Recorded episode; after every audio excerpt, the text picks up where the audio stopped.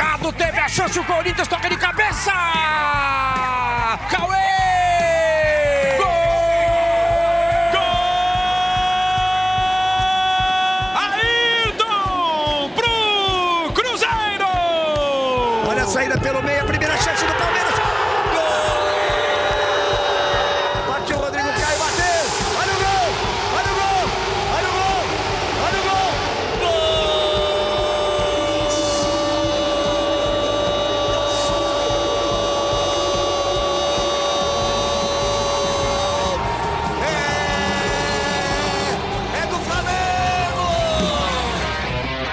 Você que se liga na mesa, episódio número 61, abrindo a semana. Hoje, com os Paulo César Vasconcelos e Paulo Vinícius Coelho, vamos debater os temas do fim de semana que agitaram o fim de semana. A final da Supercopa. Enfim, tivemos um jogo no nível que o futebol do Brasil merece.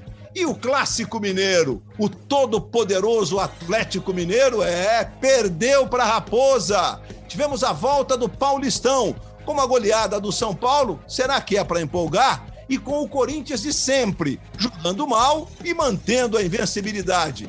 Estes e outros assuntos serão debatidos a partir de agora no episódio A Mesa. E eu lembro que o nosso André Rizek continua cuidando da André Sadi, do João e do Pedro, e em breve estará de volta no comando do nosso podcast.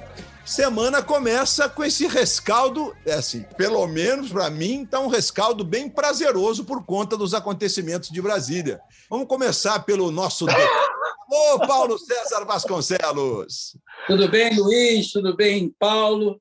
Realmente, o jogo entre Flamengo e Palmeiras disputado em Brasília é, foi seguramente um dos melhores jogos disputados no futebol brasileiro nos últimos tempos e que me traz até uma lembrança, né? porque esse Flamengo, não treinado pelo Rogério Ceni, mas treinado pelo Domenech Torran, foi também protagonista de um dos grandes jogos da temporada passada contra o Internacional, à época treinado pelo Cudê, Luiz. E foi 2 a 2 por acaso também, né? Com o um enredo invertido, né? O Flamengo que empatou já na parte final do jogo. Realmente esse jogo nos provoca muitas reflexões, é, inclusive do ponto de vista do que aconteceu além do campo de jogo. Aliás, dentro do campo de jogo também, né? Não precisa todo mundo estar tão nervoso, né? O jogo não precisava ter aqueles acontecimentos, mas esse é um, é um, é um tópico que a gente fala depois da gente falar do lado bom. Agora, o, o, o PVC, na sexta-feira, aqui no podcast, eu terminei perguntando para você sobre a questão do conflito de estilos. E não é que o Palmeiras teve mais poste de bola, claro, jogou mais tempo atrás do placar e tal, enfim, mas teve mais posse de bola, o Flamengo trocou mais passes, é verdade, mas a gente teve um Palmeiras talvez mais à frente do que se supunha e num jogo que com isso também, com essas nuances, se tornou um jogo muito sedutor do ponto de vista de ideia de jogo, de tática de jogo. Bom dia, bem-vindo, boa semana, Paulo Vinícius Coelho. Bom dia, Luiz Roberto. Bom dia, Paulinho. Bom dia você que está nos ouvindo. Eu fiquei curioso com a sua frase sobre o rescaldo dos, dos fatos de Brasília. Eu acho que faz mais tempo que a gente não fica feliz com o rescaldo dos fatos de Brasília do que com jogos de futebol no Brasil. Não há dúvida.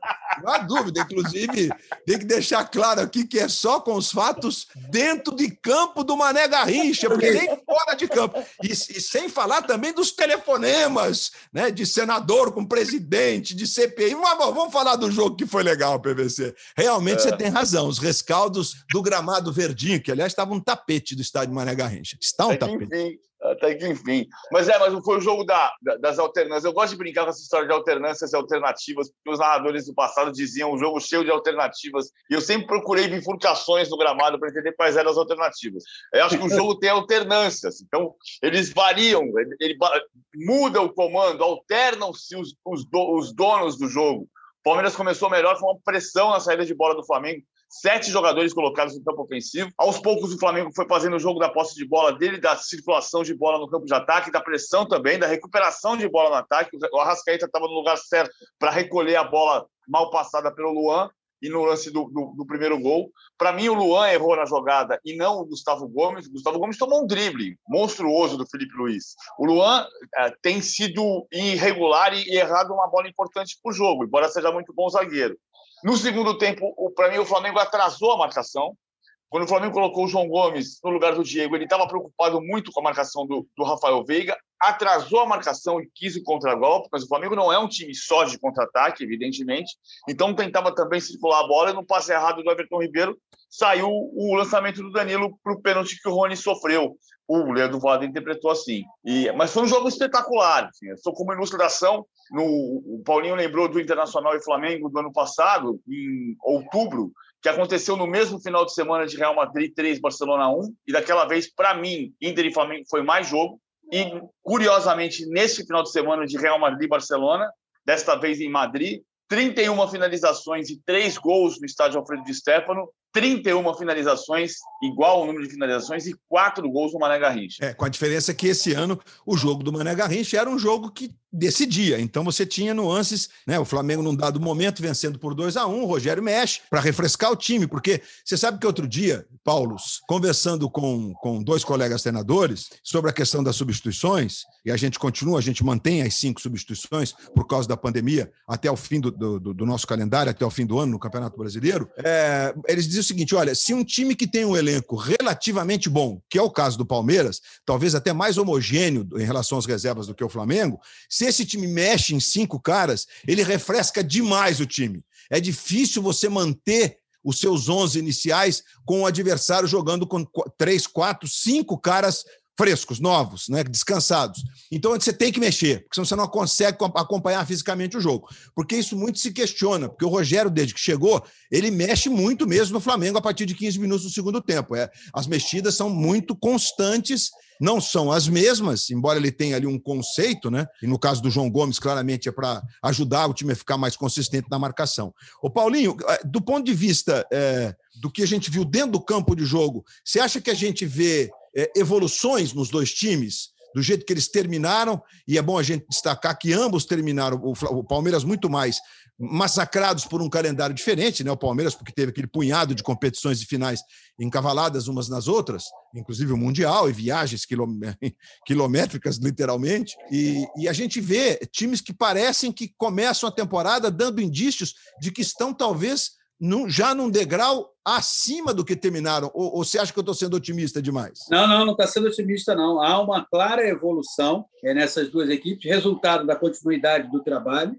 O Flamengo, treinado pelo Rogério Ceni, é uma equipe onde cada vez mais se vê as ideias que ele tem para o futebol. Ele não é umas as ideias do Rogério não são para o Flamengo, são ideias que o Rogério tem para o futebol e ideias que o elenco do Flamengo possibilita, ao Rogério executá-las, levá-las a campo. Eu acho muito interessante a transformação, a passagem que ele fez do William Arão de meio de campo para a zaga. Me lembra muito o que o Zagallo fez na Copa de 70 com o Wilson Piazza, que era titular no meio de campo do Cruzeiro, e na Copa do Mundo para valorizar, qualificar mais a saída de bola da seleção brasileira. O Zagallo recuou o Wilson Piazza para jogar de zagueiro. Pelo lado do Palmeiras, eu vejo. E o Diego também... de volante, e o Diego de volante, né, Paulo? Diego de vo... E o Diego de volante também é outra. E aí, ontem houve uma perda, porque o João Gomes é um jogador em formação, com muita trajetória ainda. E nesse caso, eu acho que ontem o Flamengo levou uma desvantagem, Luiz e Paulo porque os jovens promissores do Palmeiras me parecem que estão em estágio superior aos jovens promissores do Flamengo. Eu vejo o Danilo num estágio. Ah, perdeu o pênalti. Espero que não seja satanizado por isso. Perder pênalti faz parte do aprendizado e veteranos perdem pênalti, como ontem o Felipe Luiz também perdeu pênalti. Mas eu vejo os jovens do Palmeiras num estágio à frente. E o elenco do Palmeiras, coletivamente, pratica um jogo cada vez mais consistente, com uma proposta muito clara de explorar a velocidade dos homens que atuam em aberto, especialmente Rony e Bruno. Só acho, só acho que eles precisam ter uma compreensão mais apurada do jogo e tentar combinar velocidade com objetividade. Não necessariamente eles fazem essa combinação existe. Às vezes existe muita velocidade e pouca objetividade, mas que são trabalhos em evolução e cada vez mais com as digitais dos técnicos, eu não tenho dúvida, Luiz. E você sabe, né, PC, que no caso do, do, do Palmeiras, o Luiz Adriano com a Covid-19 não, não pôde jogar por uma questão de, de minutos, digamos assim, porque ele teria que viajar depois, na meia-noite já do dia do jogo, né? Ou zero hora do, do domingo, e para o jogo de manhã, e o Palmeiras acabou optando de não levar o jogador, que certamente dá um ganho poderoso ao ataque do Palmeiras, além de é, dar as beiradas, no caso do Rony, mais uma opção, e uma opção talvez, é, se não é o melhor, mas uma das melhores que o time pode ter. PC, vamos falar um pouquinho. Gente, nós tivemos, aliás, PVC, na sexta-feira você escalou o Matias Vinha no time do Flamengo. Depois do jogo do Felipe Luiz de ontem, talvez você mude de ideia, né? Porque vai jogar assim lá em Madrid. Ele jogou muito bem. O Felipe Luiz foi muito. Mas a gente falou que a brincadeira era qual jogador do Palmeiras jogaria no Flamengo. Eu acho que o Vinha jogaria. Mas assim, o Felipe Luiz é muito bom lateral, é extraordinário lateral. Aí tinha um empate técnico. Assim, eu acho que o Gustavo Gomes jogaria e eu acho que o Everton jogaria. E o Diego Alves acabou sendo o destaque do jogo. O Diego Alves que mantém essa história incrível de pênaltis, né? Ele chegou a ter 22 pênaltis defendidos de 44 no Campeonato Espanhol. Oi. Ele saiu de lá com 23 pênaltis defendidos de 53 cobrados. A, a, a, o número é espantoso o goleiro que mais defendeu pênaltis na história do futebol espanhol, e ele foi decisivo também. Mas isso não exclui que o, que o Everton seja muito bom goleiro, ele foi decisivo ontem também. A bola que ele puxou quase dentro do gol na finalização do Gabigol foi, foi impressionante. Foi a defesa do Bruno Henrique no primeiro tempo é impressionante. O Bruno Henrique também. Tá metros dele, dois metros dele. Né? É, jogando muito o Everton. Ah, eu acho que a questão que o Paulinho tocou dos, dos meninos do Palmeiras serem, estarem no momento melhor ah, tem a ver com eles jogarem, né? Porque o, o Gabriel Menino jogou muito, o Patrick de Paula jogou muitas vezes, o Danilo jogou muitas vezes. O Danilo tem uma coisa que é, é um pouco filhote de pensamento, como diz minha mulher, mas assim, o Danilo nunca jogou uma partida com torcida. Para não dizer que ele nunca jogou uma partida com torcida, ele jogou a final da Libertadores com 5 mil convidados. Mas ele estreou no Palmeiras depois do início da pandemia e, portanto, sem torcida. Diferente do Gabriel Jesus, do Gabriel Menino, diferente do, do Patrick de Paulo. O Danilo sentiu muito isso que aqui que eu falo que é um filhote de pensamento, porque o Abel Ferreira deu a entender isto, mas muita gente discorda da visão dele e eu concordo com a visão dele. Aquele jogo do Palmeiras e River Plate no Allianz Parque foi a pior atuação do Danilo e foi provavelmente porque ele foi quem mais percebeu o que estava acontecendo ao sair do CT da academia e ir naquele, naquela multidão no, na, na, no corredor de fogo que a torcida do Palmeiras fez, e provavelmente ele olhou para fora e falou assim: Meu Deus, e se eu errar nesse jogo? E ele errou a primeira bola do jogo e ele errou tudo naquele jogo. Então tem um pouco do, do amadurecimento de um jogador de 19 anos. Paulo Vinícius. Mim, é melhor do que o Patrick de Paula. Paulo, e só para corroborar aí o que o Paulo está dizendo, você teve ontem, no momento em que o Danilo foi cobrar o pênalti, o estagiário e o veterano. Exato. E o que que faz o Diego Alves? O Diego Alves dá uma, uma desestabilizada emocional no Danilo porque o Danilo está ali parado, é, o Brasil inteiro está olhando para aquela cena, o Danilo sabe disso, óbvio, mas o Danilo demora. No que o Danilo demora, o Diego Alves toma uma atitude. Então, quando o Danilo estava emocionalmente se sentindo um pouco mais seguro para ir fazer a cobrança, aquilo é quebrado.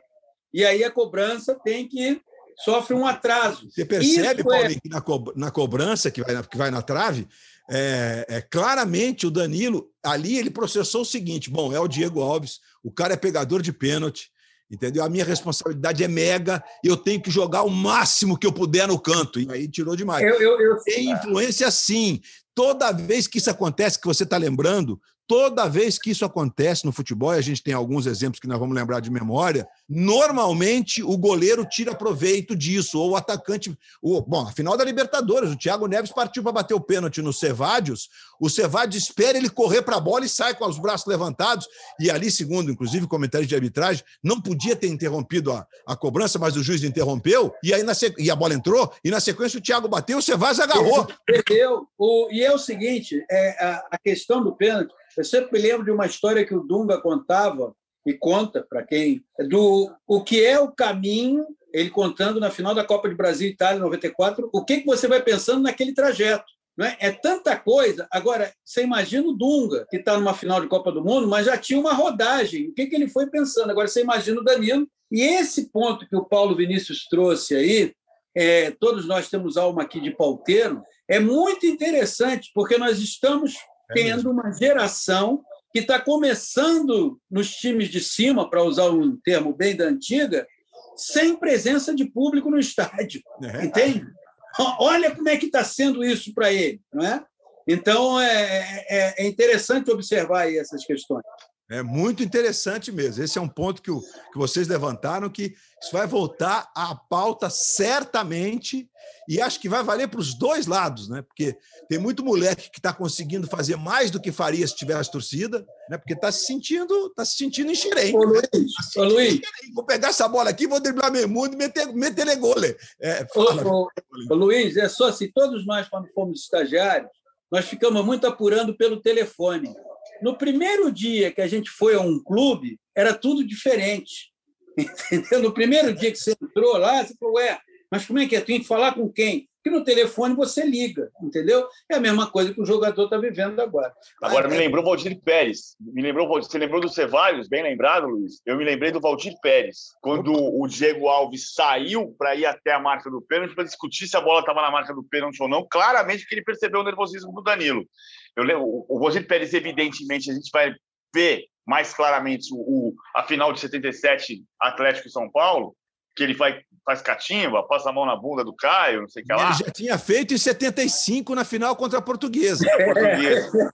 E depois, em 81, 81, o primeiro jogo da final contra o Grêmio, tem um pênalti que o Baltazar vai cobrar e ele sai, na hora que o Baltazar sai, se aproxima da bola, o Valdir sai do, da meta e vem até a marca do pênalti. E na cobrança, quando se dá, ele toma um cartão amarelo, volta para a meta, Baltazar bate para fora. E o Valdir Pérez era mestre nisso. E o Diego Alves teve o um momento de Valdir Pérez, porque ele sacou o nervosismo, explorou o nervosismo e ganhou. Sensacional, leitura perfeita que vocês que vocês fizeram. Mas essa pauta da torcida me encanta. É, a gente vai ter que voltar muito a esse tema, principalmente depois, se Deus quiser, aí lá para outubro, novembro, a gente tenha já parte dos estádios, parte liberada no Brasil, porque do jeito que a coisa anda, inclusive com as notícias de hoje, do atraso da Fiocruz, do atraso do, do tal do IFA, é, da China para a fabricação da vacina da, da, da, de Oxford AstraZeneca, é,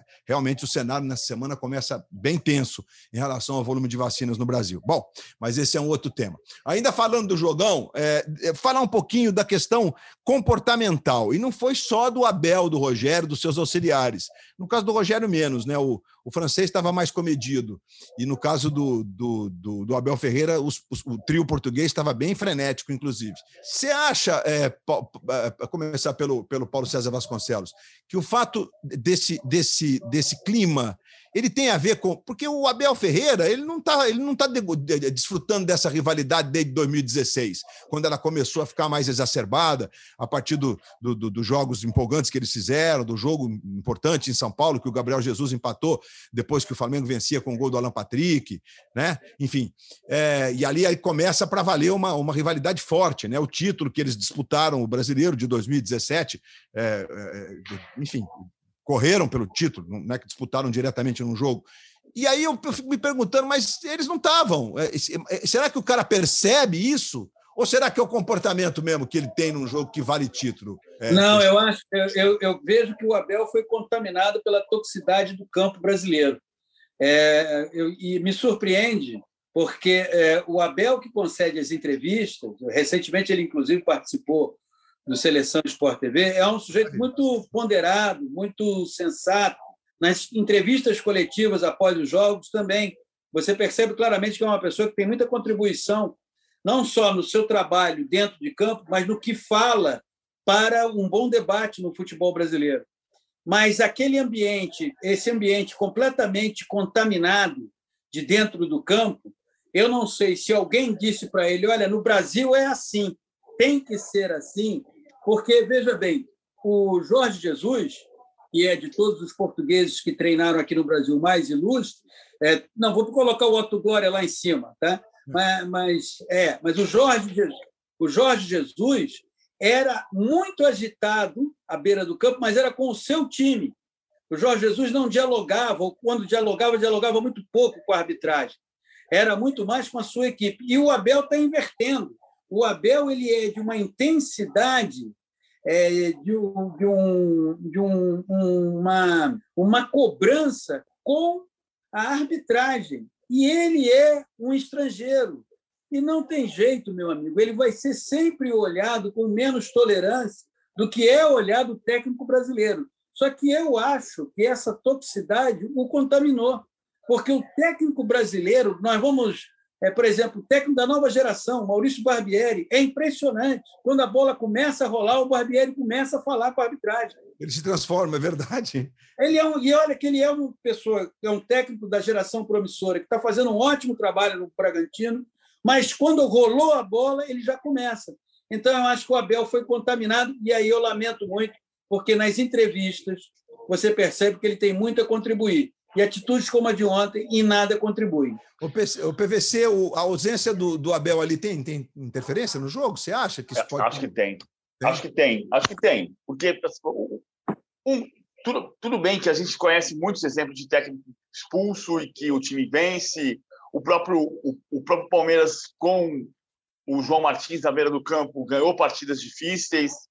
Mas você olhar para o teu banco e ter a interferência de um técnico sóbrio que te diga atenção para este detalhe. Olha que o Arrascaeta está jogando nas costas dos volantes. Corrige. Isso faz muita diferença. Você, você é, o seu pai calmo ou o seu pai discutindo com o guarda de trânsito. Você vai dizer, pai, pai calma. Você prefere? Que pai você prefere? É, pai, calma, calma. Senão você interfere no, na, na, minha tranquilidade, na minha serenidade. Então, eu acho que interfere sim. Eu, agora, tem um detalhe que acho importante entender até que ponto os técnicos brasileiros ah, têm, os técnicos no Brasil, inclusive o Abel, está muito nervoso. O Abel está lembrando o Mano Menezes dos piores dias. E o Mano Menezes agora vai para a Arábia Saudita e ele não vai ficar desse jeito. Ah, mas até, até que ponto os técnicos estrangeiros aqui também não suportam o modo de arbitragem do Brasil. Por que, que a gente discute tanto com o árbitro? Eu acho que, nesse caso, a culpa é do Abel. Mas os árbitros brasileiros são mais arrogantes? Existe alguma razão? O erro é do treinador. Mas existe alguma razão? Tem razão, sim. Os árbitros brasileiros não têm critério. O que levou o Abel ontem, no domingo, a ser expulso foi de uma falta cometida pelo Diego, que ele entendia que o Diego deveria ter levado cartão amarelo. O Salvo Espíndola estava na transmissão da Globo com o Galvão, com o Caio, com o Júnior, ele falou: devia ter levado cartão amarelo, como levou cartão amarelo antes o Felipe Melo. No entanto, a ausência de critério dos árbitros brasileiros, e isso não é de agora, não é a administração Leonardo da Silva, isso vem é, praticamente desde o século passado, ela desestabiliza qualquer profissional à beira do campo. Só que o profissional, especialmente um profissional que prega a sensatez e a ponderação e gosta do bom debate sobre o futebol, como o Abel Ferreira, não pode entrar nessa pilha. Exatamente. É. Exatamente. Não pode mesmo.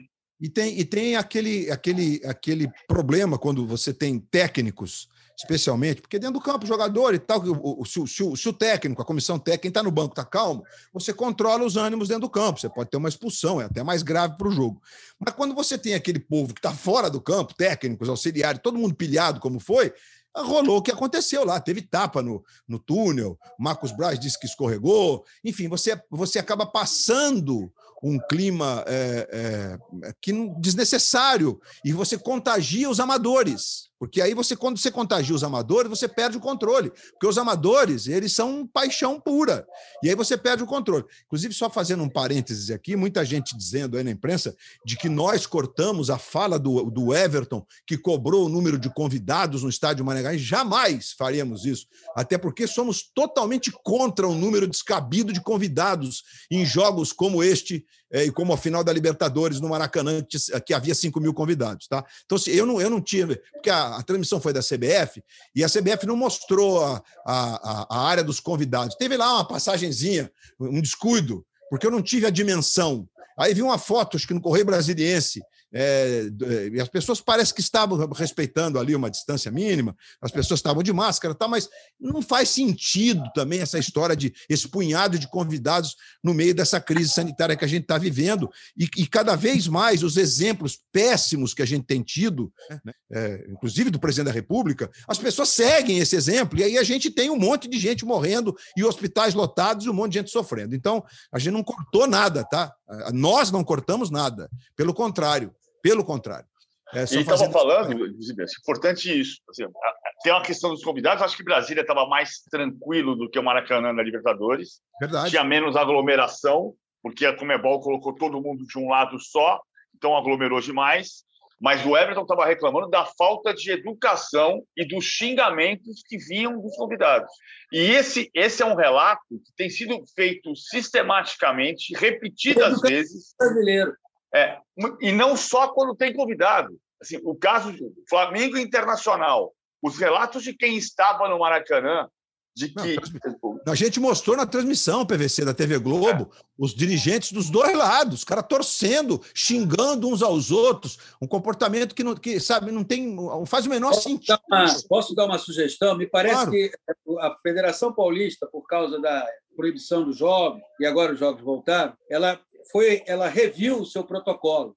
Botou eu máscara acho, em todo mundo. É, eu acho que a própria CBF tem que rever o seu protocolo do número de pessoas que tem que ter acesso ao estádio, entende? Especialmente dos clubes, não é? Então, assim, é... ah, o vice, o executivo de futebol, esse tem que estar no jogo. Ok, mas de repente o vice da bocha, o vice do remo, o vice do basquete, o vice do vôlei de praia, ele não precisa estar no jogo, só porque ele é vice-presidente de um determinado clube.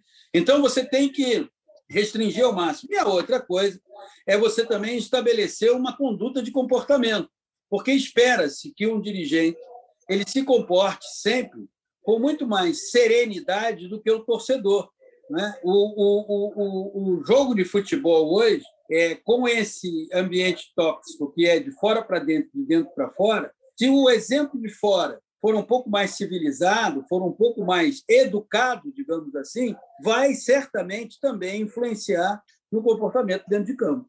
Muito bem, perfeito. Acho que é uma, é uma saída. Aliás, em Campinas, ontem, no jogo do Corinthians, que será um dos temas daqui a pouquinho do nosso podcast, né? Todo mundo no banco tinha que ficar de máscara, só o Luan não estava é, com a máscara. Tinha que ficar no sentido do novo protocolo da Federação Paulista, que os times entram é, de, jogadores entram em campo de máscara, só tiram. E o trio de arbitragem também. O trio de arbitragem também, enfim, tentando fazer com, dando uma demonstração de boa vontade no sentido de manter o jogo de futebol no estado de São Paulo, que viveu a pior semana nos números de mortos é, na pandemia, desde o início da pandemia, por sinal. É, ainda sobre o jogo, vamos falar do, do, A gente falou um pouco do Abel, do, do, da evolução do, do Palmeiras e do próprio Flamengo com o Rogério, que o Paulinho deixou claro aí, mudanças feitas pelo Rogério que já, já surtem efeitos importantes é, do próprio, da própria construção do elenco, com os meninos do Flamengo menos rodados do que os meninos do Palmeiras, e isso está muito claro. O Flamengo não tinha, exemplo do Palmeiras, que não tinha o Luiz Adriano, que é titular, evidentemente, o Flamengo não tinha o Pedro, que talvez seja o seu décimo segundo jogador hoje, a gente pode dizer assim, né? Ano passado até foi o Hugo, por conta das contusões do Diego. E para falar dos goleiros, né? Para falar da, é, de como a gente tem, como, a importância de você ter goleiros espetaculares, porque os dois, não estou falando dos pênaltis necessariamente, não, né? Porque eles foram muito bem mesmo nos pênaltis defendidos e, e mais é, na catimba do catimba no bom sentido aí do, do Diego Alves com o Danilo. É, o, a, o, acerto de canto deles, enfim, a dificuldade que é, porque você imagina, você olha para o gol, tá lá o Everton, né? Pegador de pênalti de final olímpica, melhor goleiro do Brasil, talvez em atividade. Do outro tá o Diego Alves, que notabilizou de pegar pênalti do Cristiano Ronaldo e do Messi. É claro que isso é uma dificuldade para quem vai bater. Enfim, é, estrelas do gol. E aí o reconhecimento do Rogério depois do jogo ao Diego Alves, que bateu muito pé para a manutenção do Diego Alves, né? E lembrando que o Hugo falhou no jogo decisivo contra o São Paulo ano passado, nos dois gols do São Paulo, o Flamengo perdeu o jogo, só foi campeão porque o Inter não ganhou do Corinthians. Importância de começar por um grande goleiro, aquela fase todo time começa, todo grande time começa por um grande goleiro. É, nem sei se foi nem Prancha, quem foi, Paulinho. Sei que ela tá valendo para Flamengo e Palmeiras, né? Eu não sei se foi do Neném Prancha, mas pode botar na conta dele que ninguém vai reclamar.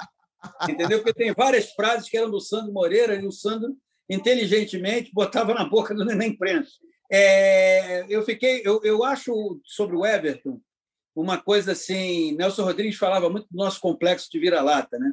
É, eu vejo o Everton como goleiro, o melhor goleiro da América do Sul. Consequentemente, eu acho que o Everton está entre os melhores goleiros do mundo, é, pelo conjunto da obra que ele tem. O Diego é um baita de um goleiro e eu espero, sinceramente, sei que não é o caso aqui, que ninguém fique achando que o Diego é apenas um defensor de pênalti. Não, pelo contrário. Ele é muito mais do que isso e ele vai fazer um bem danado para o Hugo Moura, desde que o Hugo, é, para o Hugo, desde que o Hugo é, saiba beber dessa fonte. É Souza o sobrenome do goleiro. Hugo Moura Souza, é o, é, o Moura é o volante.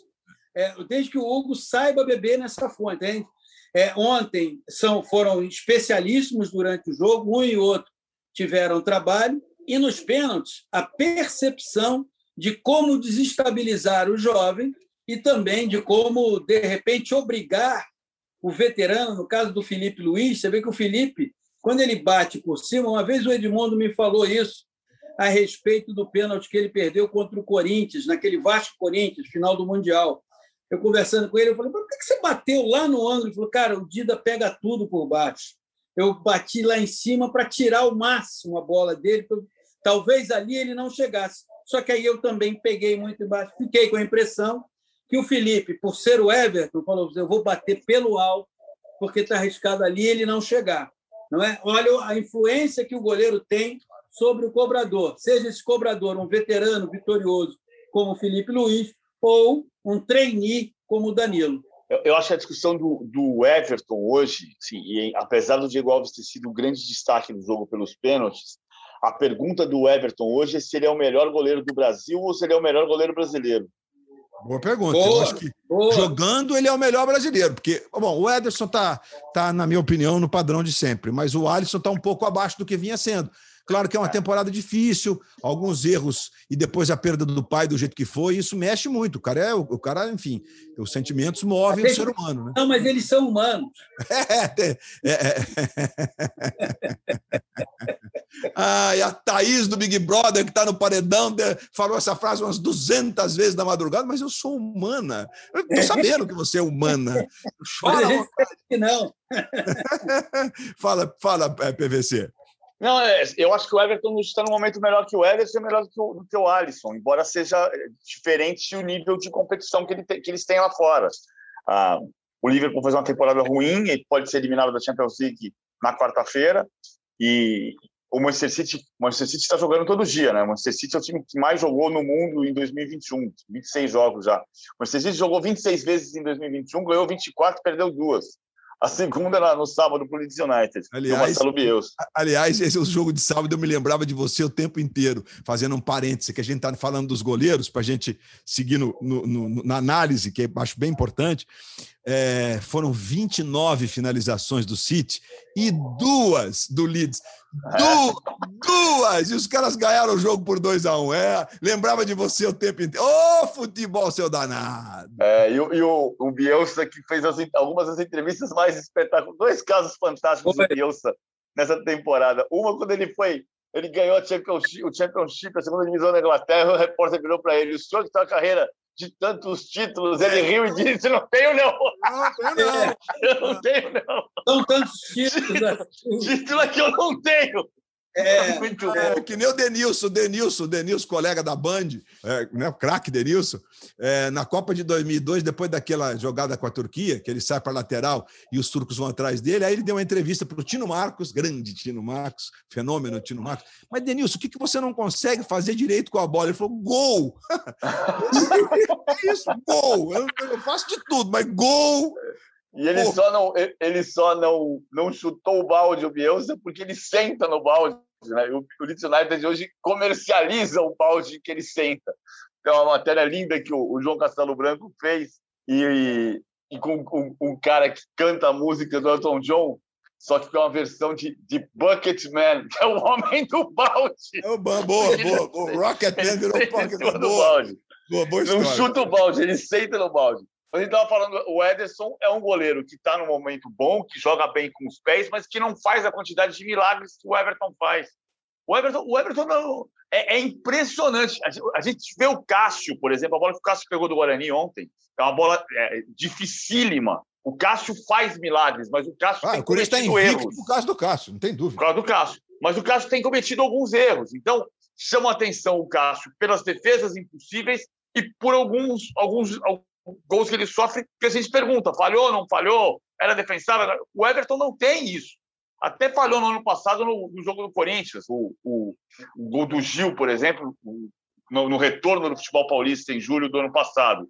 Mas ele faz milagres todos os jogos. É impressionante o momento que está o Everton. Acho que hoje ele é o melhor goleiro brasileiro.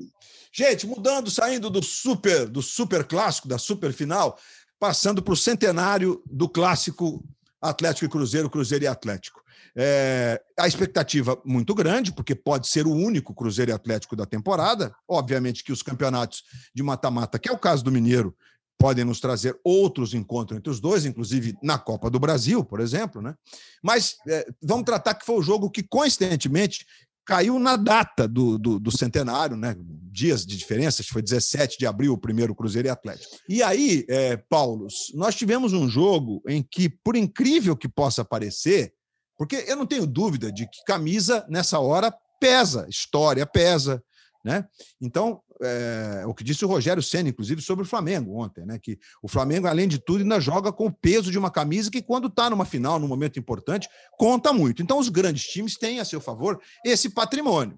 Mas, de repente, um Cruzeiro que, por exemplo, o jogo contra o Tom Bense, semana passada, ou retrasada, vai, né? na outra, na outra, na outra sexta, enfim, o, o calendário está meio bagunçado, mas dez dias atrás, vai. O Tom Bense dominou o Cruzeiro no Mineirão, o Fábio agarrou pênalti, e o Cruzeiro teve na iminência de perder o jogo, assim, e, e, pior, a questão não é perder ou ganhar o jogo.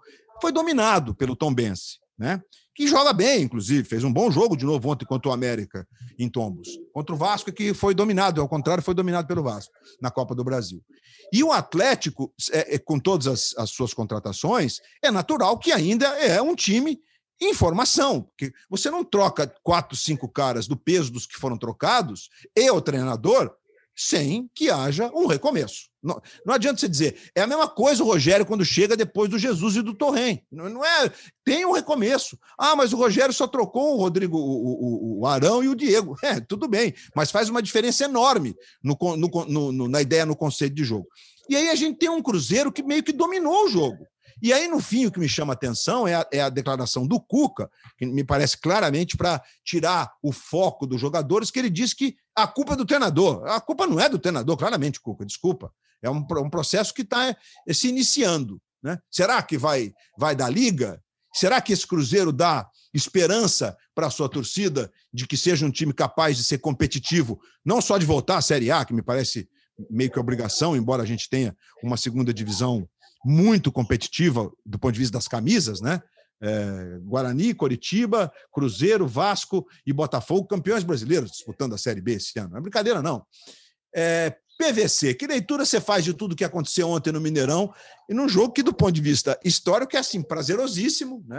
independentemente da situação, mas do, dos dois, mas que nunca, talvez, a gente tenha tido um clássico nesse nível, com uma disparidade tamanha entre os dois é, se você botar do ponto de vista não só da construção dos times, mas da gestão. O Atlético, quando foi para a segunda divisão, tinha uma gestão terrível e tal, mas ele não estava numa draga técnica tão grande quanto a do Cruzeiro, que não voltou para a Série A da segunda divisão. Né?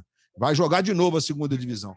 Queria te ouvir. Eu, eu acho que assim, é, esse pode ser o jogo que, que faça o Cruzeiro decolar. Não decolar para ser um timaço, mas assim. É, a história desse jogo o lema desse jogo é respeite a história, respeite a tradição.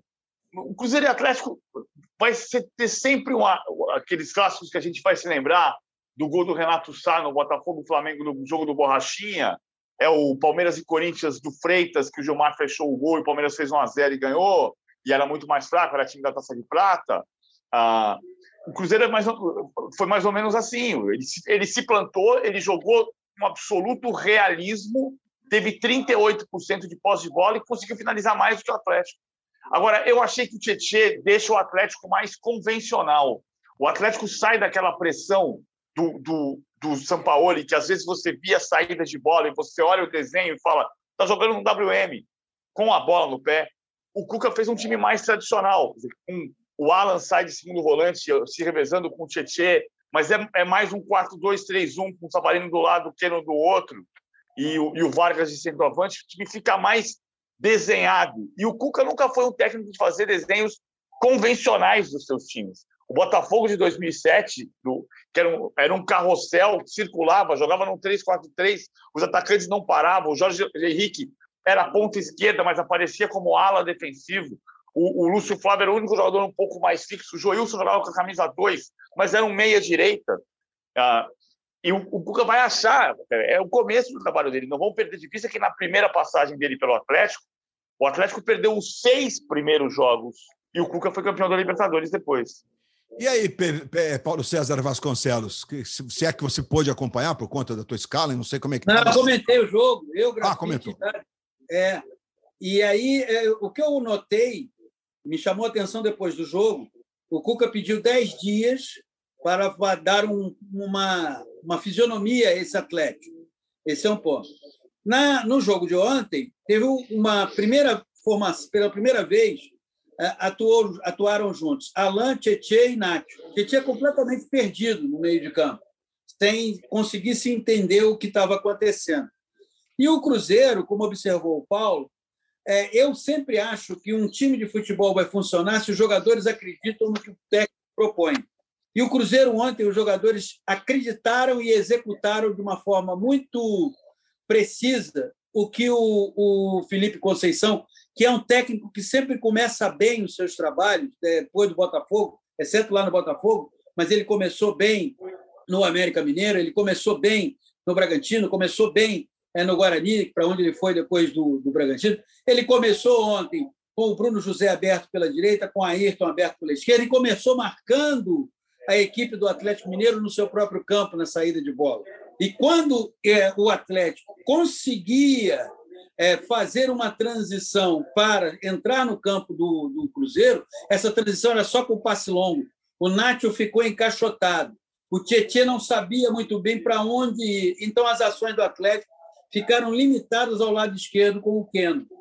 Você teve uma boa. O Cruzeiro deixa uma boa impressão, porque é, ficou muito que é, o, o Felipe entendeu o jeito de jogar do Atlético, neutralizou.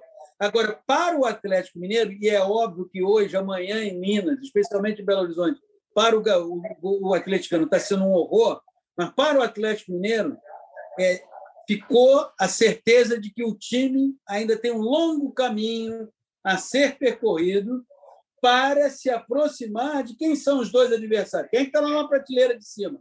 Flamengo e Palmeiras. Trabalhos em estádios bem mais avançados. O Flamengo eu continuo achando que é, ele na mesma prateleira do Palmeiras, mas ele na frente. Se você olhar a prateleira da esquerda para a direita, o Flamengo está na frente, o Palmeiras logo atrás. E o Atlético vai ter que ainda percorrer um longo caminho para ter essa equipe que possa ser competitiva para Flamengo e Palmeiras. Perfeito, Paulinho. Me desculpe, mas ah, ontem acabei acompanhando pela Globo Minas, por uma questão profissional mesmo, para saber como a banda está tocando, então não acompanhei a transmissão, mas estou vendo aqui que você estava com o grafite e com o Jader Rocha. Não, não, mas isso aí não. Olha ele aí, o Ayrton fez o gol. Ô, PVC, por que, que o Ayrton não ficou no Palmeiras? Acho que porque ele era o menos talentoso dessa geração. Assim, o Palmeiras apostou no Wesley, apostou no Gabriel Veron e liberou o Ayrton. O Ayrton saiu para o Campeonato Paulista do ano passado na Inter de Limeira e logo depois para o Cruzeiro. E o, o, o, Cruzeiro recebeu do Palmeiras o Ayrton e o Angulo, que acabou não ficando, né? Depois foi para o Botafogo. Ah, jogadores que ainda não, não, não, não decolaram, mas o Ayrton é bom jogador. O Ayrton tem velocidade, o Cruzeiro pode fazer Sim ele pode se firmar como titular e ser um jogador para que o Cruzeiro seja mais do que Toby Bendelac. Toby Bendelac era como se chamava o Cruzeiro de 81, que tinha o Toby, que depois jogou no Bangu e no Curitiba, e, e, e o Bendelac, os nomes que identificam o pior Cruzeiro de todos os tempos, que não é este, não é esse aqui ainda, apesar desse momento terrível que o Cruzeiro vive. Então, porque são duas perspectivas distintas, né, que é, o PVC e o Paulo César Vasconcelos é, trataram, e muito bem, por sinal, porque a perspectiva do Atlético é realmente essa prateleira aí, com o Flamengo e com o Palmeiras. Não é fácil, o torcedor do Atlético tem que entender que, embora seja um segundo passo desse time com investimento, com os mecenas, com os R's e tudo mais, né? É, é, é ainda um, um processo. Porque eu, eu, imagino assim: o Flamengo, se não tiver as intercorrências que teve no ano passado, com contusões bem importantes, inclusive do goleiro, do Rodrigo Caio e do Gabigol. O Gabigol teve contusões importantes no ano passado. É, e o Flamengo não tem, na minha forma de ver, como o Palmeiras, substitutos que mantêm o padrão de jogo, não, a não tecnicamente falando, porque com o Luiz Adriano de centroavante é uma coisa, com o Rony é outra, mas você consegue, embora sejam estilos diferentes, manter um padrão de jogo. Né? É, é, o, o, o, Flamengo tem mais dificuldade. Não joga o Gabigol, joga o Pedro, eles têm estilos diferentes, ali você consegue meio que suprir. Mas quando você tem contusões de jogadores importantes no restante do time, e a gente teve o ano passado, você tem muita dificuldade de manter essa dinâmica. Né? Correto. você concorda, Paulo? Estou falando bobagem. Não, não, perfeito. Isso ficou muito evidente no jogo de ontem. Quando nós falamos aqui, que o Paulo até lembrou, olha, os, os jovens promissores do Palmeiras estão mais rodados, isso ficou evidente no jogo de ontem. Ninguém pode aqui dizer que o João Gomes, que o PP é, não vão, não se transformarão em bons jogadores, ótimos jogadores, mas eles estão num estágio mais atrasado. Aonde o Palmeiras, aonde o Palmeiras tem fartura, o Flamengo tem deficiência. E aonde o Palmeiras não tem opção, que é para reserva do Luiz Adriano, o Flamengo tem o Pedro. É verdade, é verdade, tem mesmo, né? Que deve, inclusive, jogar como no ano passado, um punhado de jogos. O Pedro não estava ontem porque está machucado. Então a gente faz essa análise do Atlético, e o torcedor do Cruzeiro há de nos entender, porque eu acho que o, o Cruzeiro dá demonstrações de que pode ter uma temporada na Série B um pouco mais serena em relação à temporada passada, mas a torcida do Cruzeiro, é óbvio, ela sonha. Né? E um time, se andar bem, pode brigar por um título de Copa do Brasil, por exemplo óbvio. Mas o Atlético recai sobre o Atlético uma cobrança de disputar os títulos com o Flamengo, com o Palmeiras. E não sei se o PVC é, vai incluir outros times aí. A gente teve um São Paulo jogando bem no sábado, tem alguns outros nomes que surgem, parece que dão robustez ao time do Crespo, que tem uma ideia clara de jogo, a gente pode falar isso, inclusive, na sequência. Então, para fechar a questão do Atlético, é, o prenúncio, Paulo, de um Atlético é realmente com o Nath Fernandes, com, com o Hulk, com o Tietê, com o Cuca, brigar por, pelos títulos mais importantes, Libertadores brasileiro, Copa do Brasil? Eu tinha muito essa convicção do Atlético de 2020 por causa do Sampaoli. Ah, eu não tenho a mesma convicção. O Cuca, o Cuca com vontade de trabalhar, ele é especial. O Sampaoli é mais ah, inquieto, embora o Cuca seja um técnico inquieto. O Sampaoli é mais revolucionário. Então, eu não tenho tanta certeza do que o Cuca vai conseguir fazer com esse elenco de hoje. Mas eu acho que a, a, ambição do Atlético, evidentemente, é brigar pelo título brasileiro e pela Libertadores. O Cuca falou ontem claramente isso. Nós, se a gente jogar no nível que jogou contra o Cruzeiro, nós vamos ganhar nada. Ele, ele tem um trabalho para fazer para melhorar essa equipe. É, eu, eu sou dos que resistem ainda a entender que existe uma polarização Flamengo e Palmeiras. E embora os dos últimos quatro, dos últimos cinco títulos brasileiros, quatro tenham sido vencidos por Flamengo e Palmeiras, eu volto no, numa casinha no tempo, porque entre 2015 e 2018 todos os quatro títulos brasileiros foram vencidos por Corinthians e Palmeiras. Corinthians e Palmeiras. E a gente não pensou numa polarização Corinthians e Palmeiras, porque há 10 anos a gente imagina uma polarização baseada na capacidade financeira. E até agora essa capacidade financeira não se transformou numa polarização técnica. Ainda que a gente saiba que o Flamengo e Palmeiras são os dois candidatos a ganhar tudo. O Internacional Porque, PVC, pode ser sem, sem querer cortar o seu raciocínio, só referendando os seus números, diferentemente de 15 a 17, como você exemplificou, mas naqueles anos ali, o ano passado, realmente, Palmeiras e Flamengo, eles dividiram os títulos. Então, isso, isso é raro de acontecer. Porque de 2015 a 2018, a gente tinha é, o Palmeiras e Corinthians se revezando no título brasileiro, Cruzeiro ganhando um bicampeonato da Copa do da, Brasil, Brasil é, enfim, o Flamengo Libertadores o Grêmio, Libertadores, chegando Atlético Paranaense da Copa do Brasil. Isso, Atlético Paranaense, campeão da Sul-Americana e da Copa do Brasil, o Flamengo terceiro no brasileiro, é, vice da Sul-Americana, brigando por título. Então, nós não tínhamos realmente essa polarização. E acho, é, que só para você até concluir, para a gente ouvir o Paulinho, que a gente está numa tendência de talvez a gente ter um ano um pouco mais diluído de títulos. Eu, eu, tô, eu, eu acho que a gente tem, tem condições de ter quatro, cinco times brigando pelos títulos e dividindo esses títulos. É, eu vou na linha do Paulo Vinícius, e eu sempre me lembro quando surgem essas, esses sentencionistas, a gente não tem só negacionista, a gente tem os sentencionistas, aquelas pessoas que sobre o Brasil elas falam dando uma sentença. Não, agora é entre Flamengo e Palmeiras porque tem o um poder econômico. Eu sempre me lembro de uma frase do economista Pedro Malão, dos pais do Plano Real, que ele dizia é, sempre o seguinte: no Brasil até o passado é duvidoso. Então, se você vive num país onde até o passado é duvidoso, você não pode garantir nada sobre presente e futuro. É, houve recentemente é, uma disputa que premiou o Palmeiras, premiou o Flamengo, mas isso não significa, vou usar um termo que já é meio clichê, que nós caminhamos para uma espanholização do futebol brasileiro.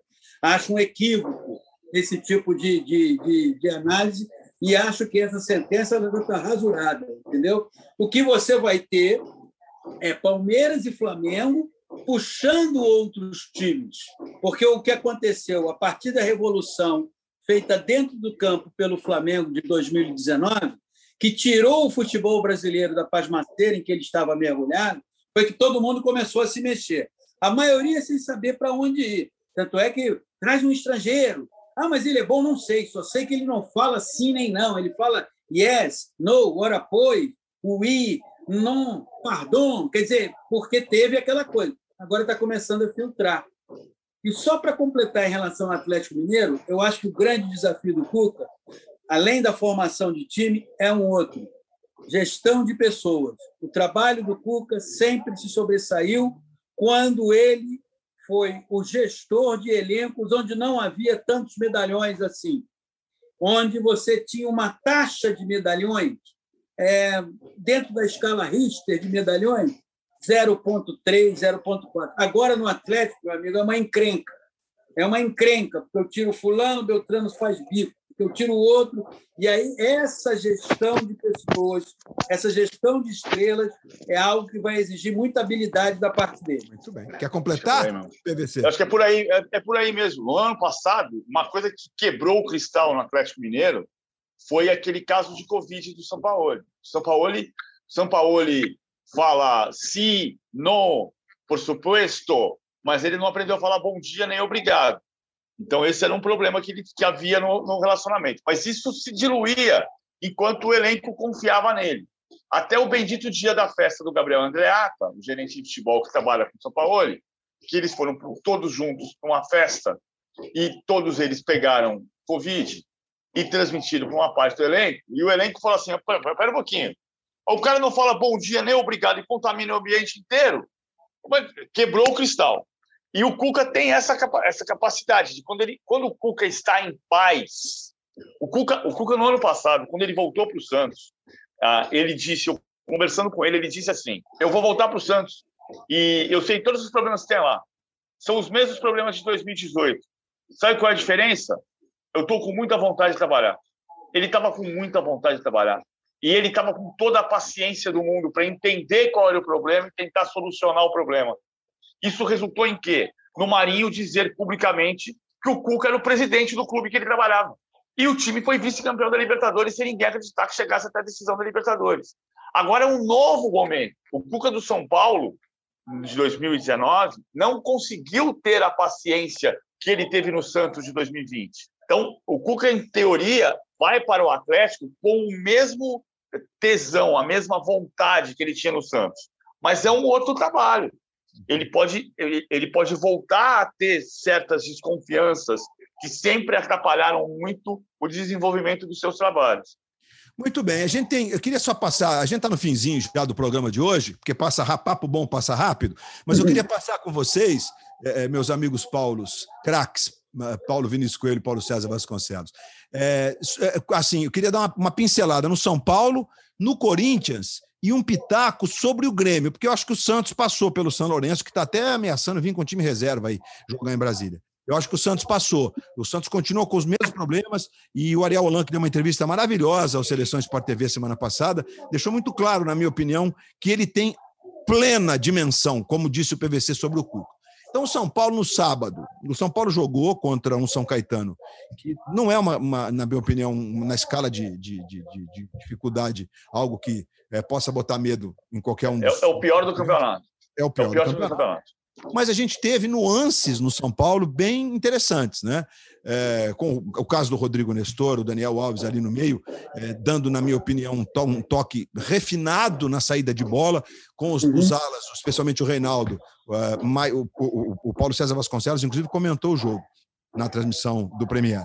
É, jogando mais avançados, o Igor Vinícius um pouco abaixo, mas o Reinaldo. O Reinaldo vive o auge da sua carreira e mais. Muita vontade, muita, muita vontade. vontade, muita vontade. Vive o auge no São Paulo, né? Ele, tá, ele realmente se entendeu né? depois da, da primeira passagem ser muito turbulenta, né?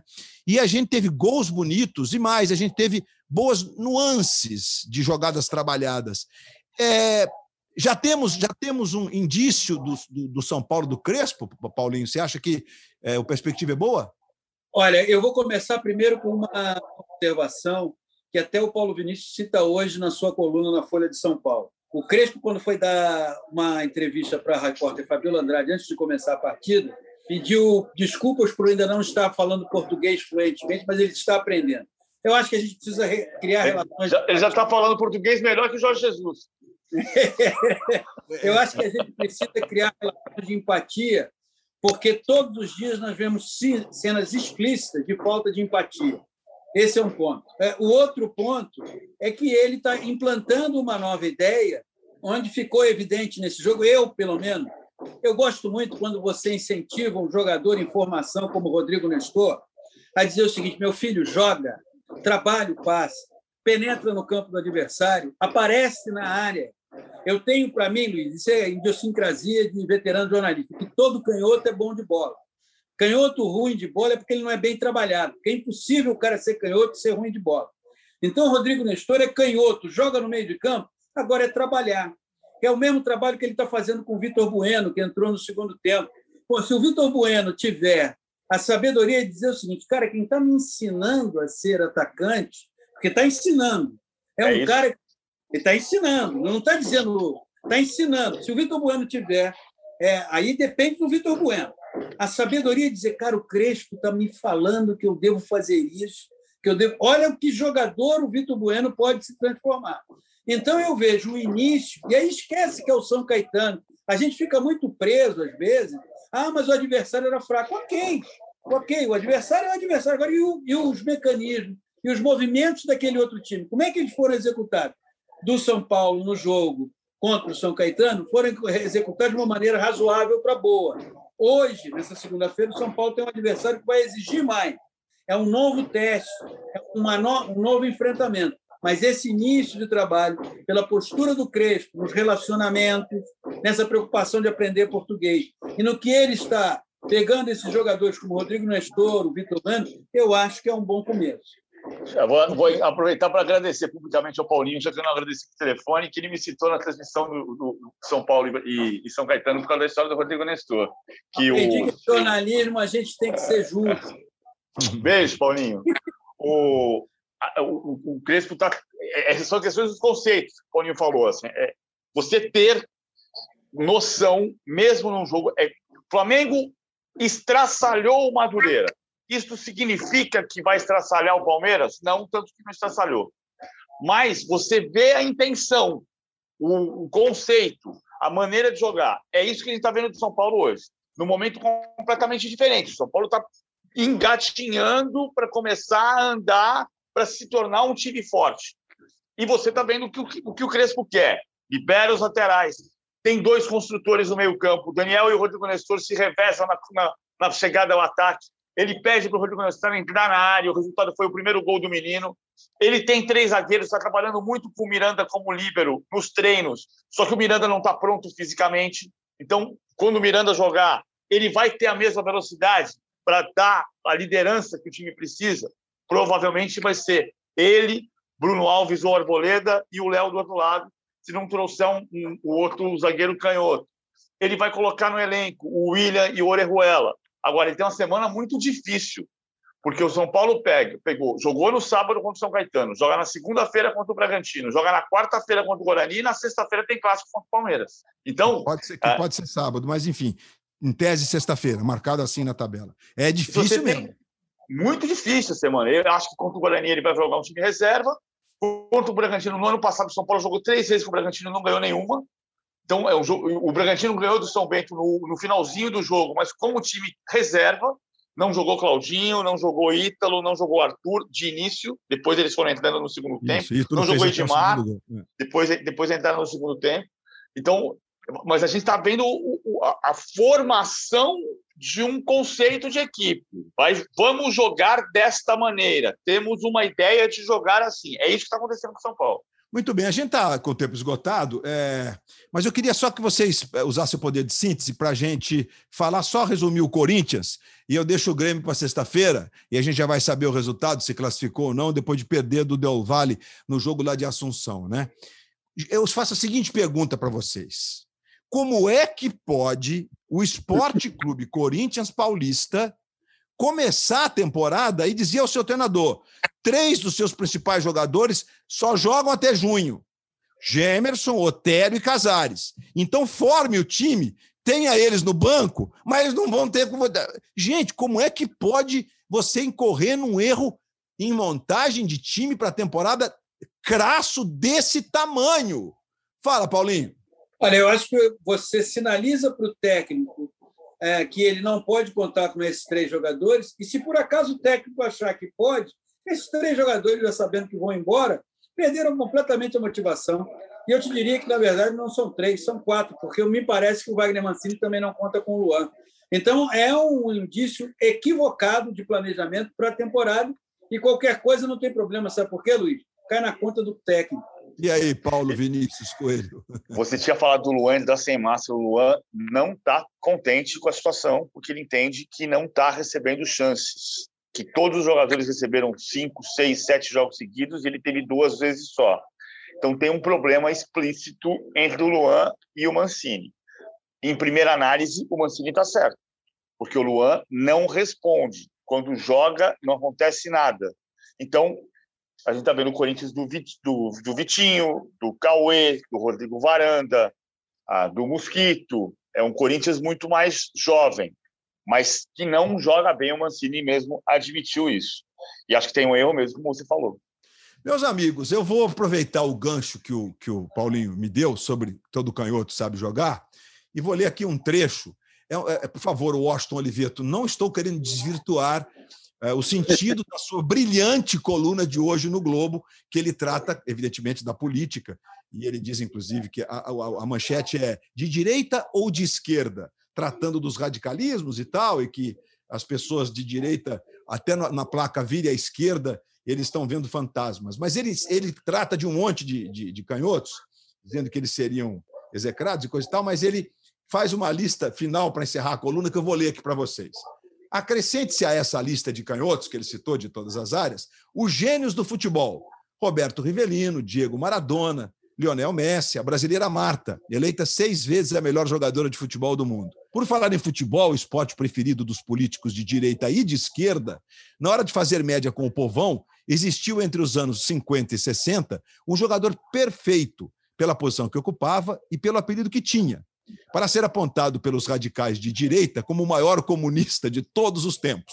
O ponto esquerda canhoteiro do São Paulo Futebol Clube, um dos grandes dribladores da história do futebol mundial. Melhor driblador do que canhoteiro, só seu contemporâneo, que está logo ali atrás do Paulinho, Mané Garrincha, que jogava no Botafogo. Era destro, ponta direita e morreu sem saber que esse negócio de comunismo existe. Washington Oliveto, gênio da raça. É, Paulinho, que prazer tê-lo aqui, cara. Que legal. Olha, foi um prazer, primeira vez participando. Sempre que quiserem, eu estou aí à disposição. A lista do Washington Oliveira, eu não posso deixar de acrescentar Gerson de Oliveira Nunes, o canhotinha de ouro. Boa! Muito bem lembrado, canhotinha de ouro. Aí, canhotinha de ouro, já pensou? Ai, meu Deus. Paulo Vinícius Coelho, uma grande semana para você e bons comentários, bons programas, Paulo. Valeu, valeu, Luiz. Valeu, Paulinho. Vou lembrar, vou homenagear senhor Agnello de Lourenço, antigo e falecido, saudoso historiador de São Paulo, que me ensinou por que a camisa do São Paulo é branca, com uma lista vermelha alusiva ao paulistano e uma lista preta alusiva à Associação Atlética das Palmeiras. O senhor Agnello de Lourenço dizia que canhoteiro fazia pela esquerda tudo que Garrincha fazia pela direita, com uma vantagem, punha a bola onde queria. Claro que o seu Agnello era São Paulino e, portanto, suspeito. Dois gênios do futebol brasileiro, claro que o Garrincha foi muito mais notável até pelos títulos, mas que transformaram o futebol, transformaram o esporte, né? O esporte era um antes desses caras e virou outro depois desses caras. O herdeiro foi homenageado por Chico Buarque em letra. Verdade, verdade. Espetacular, por sinal. Ei, vamos fazer um podcast só de história, né? E a gente vai contar as histórias. Que é uma delícia, que é uma delícia. Gente, podcast é a mesa, é sempre às segundas e sextas. Então, na sexta-feira, a gente vai estar de volta debatendo os assuntos que predominarem durante a semana. É, produção e edição do Leonardo Bianchi, coordenação do Rafael Barros, a gerência do André Amaral. E você encontra o podcast à mesa segunda e sexta-feira, sempre meio-dia e meia, no seu tocador favorito de podcasts, no Globoplay e, claro, no ge.globo podcasts. Como estamos gravando na segunda-feira, até já já no Seleção Sport TV. Valeu, Paulinhos! Boa semana, Valeu. tchau, galera! Valeu, Beijo, semana. Saúde!